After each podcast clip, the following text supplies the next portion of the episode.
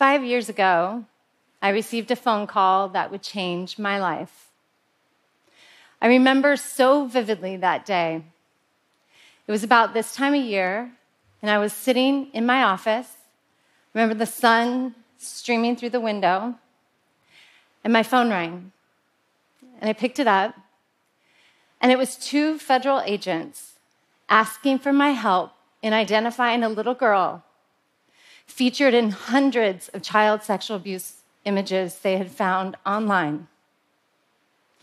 They had just started working the case, but what they know, what they knew was that her abuse had been broadcast to the world for years on dark websites dedicated to the sexual abuse of children. And her abuser was incredibly technologically sophisticated. New images and new videos every few weeks, but very few clues as to who she was or where she was. And so they called us because they had heard we were a new nonprofit building technology to fight child sexual abuse. But we were only two years old, and we had only worked on child sex trafficking. And I had to tell them we had nothing. We had nothing that could help them stop this abuse. It took those agents another year to ultimately find that child. And by the time she was rescued, hundreds of images and videos documenting her rape had gone viral from the dark web to peer to peer networks, private chat rooms, and to the websites you and I use every single day. And today, as she struggles to recover, she lives with the fact that thousands around the world continue to watch her abuse. I have come to learn in the last five years that this case is far from unique. How did we get here as a society?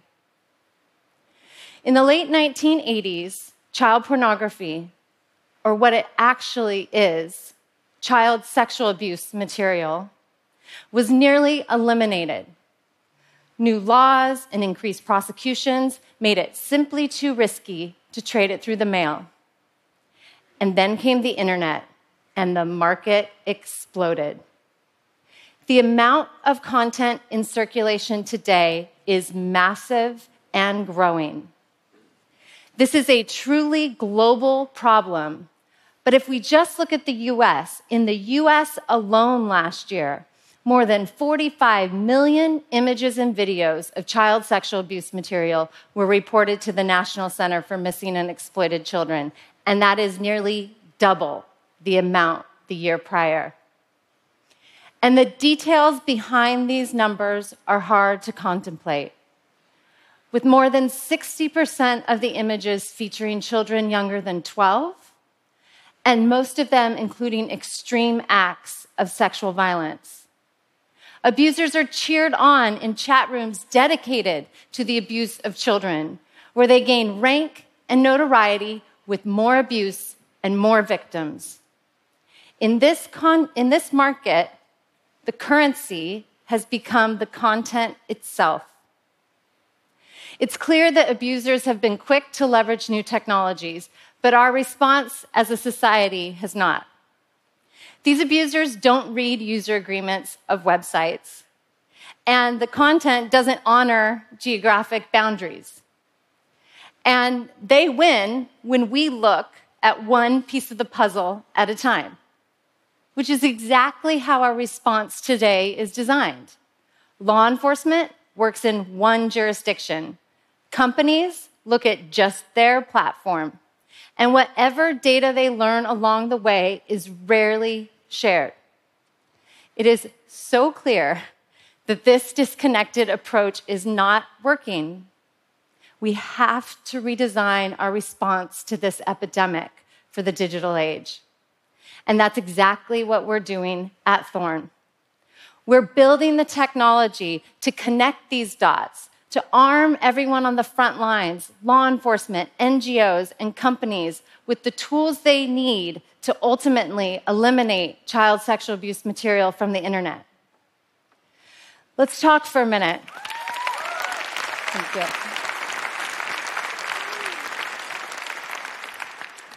Let's talk for a minute about what those dots are. As you can imagine, this content is horrific.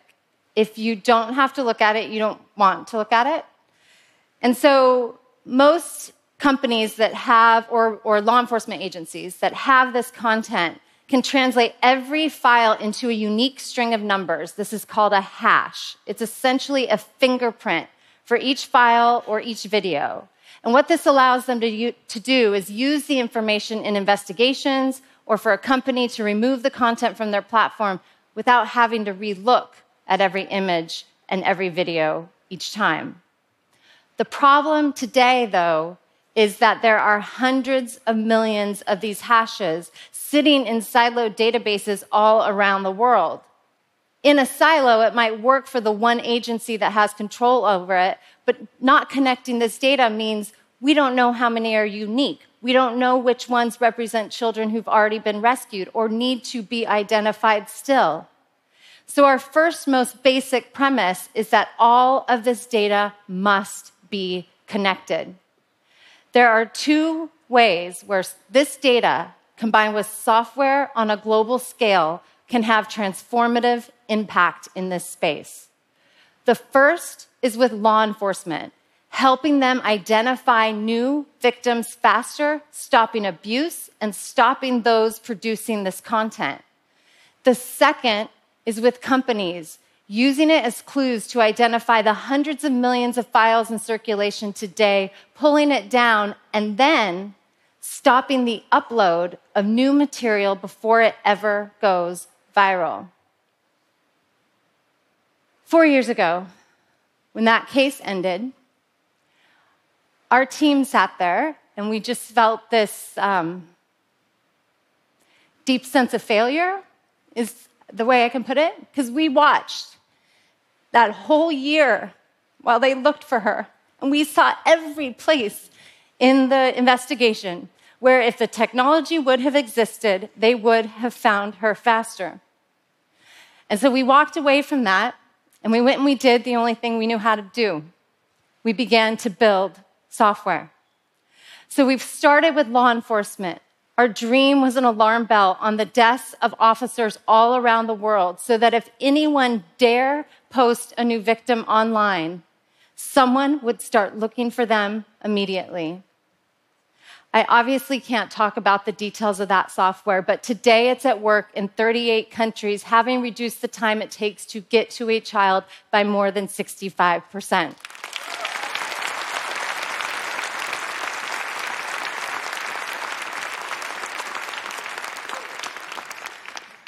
And now we're embarking on that second horizon, building the software to help companies identify and remove this content.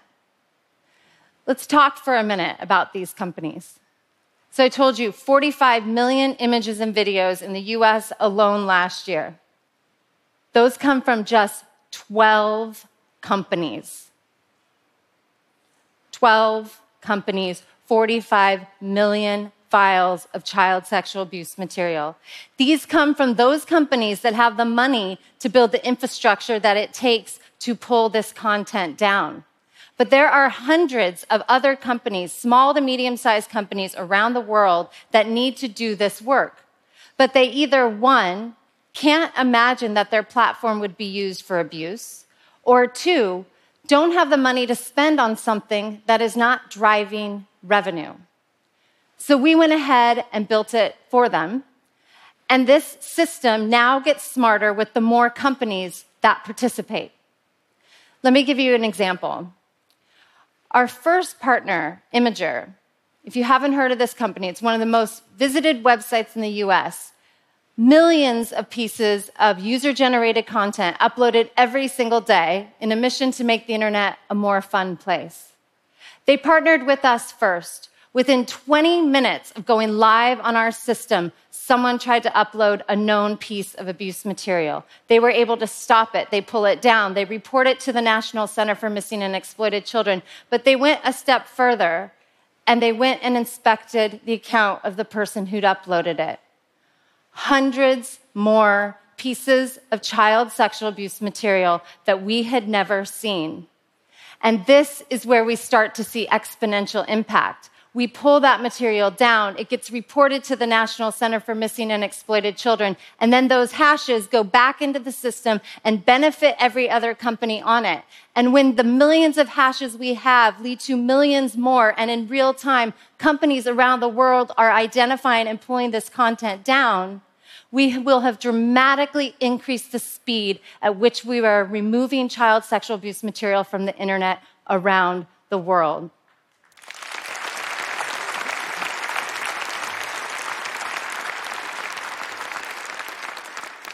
But this is why it can't just be about software and data. It has to be about scale.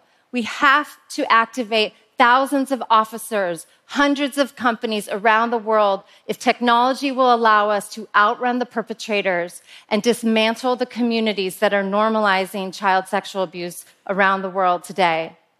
And the time to do this is now. We can no longer say we don't know the impact this is having on our children. The first generation of children whose abuse has gone viral are now young adults. The Canadian Centre for Child Protection just did a recent study of these young adults to understand the unique trauma they try to recover from, knowing that their abuse lives on. 80% of these young adults have thought about suicide. More than 60% have attempted suicide. And most of them live with a fear every single day that as they walk down the street or they interview for a job or they go to school or they meet someone online, that that person has seen their abuse. And the reality came true for more than 30% of them. They had been recognized from their abuse material online. This is not going to be easy, but it is not impossible. Now it's going to take the will.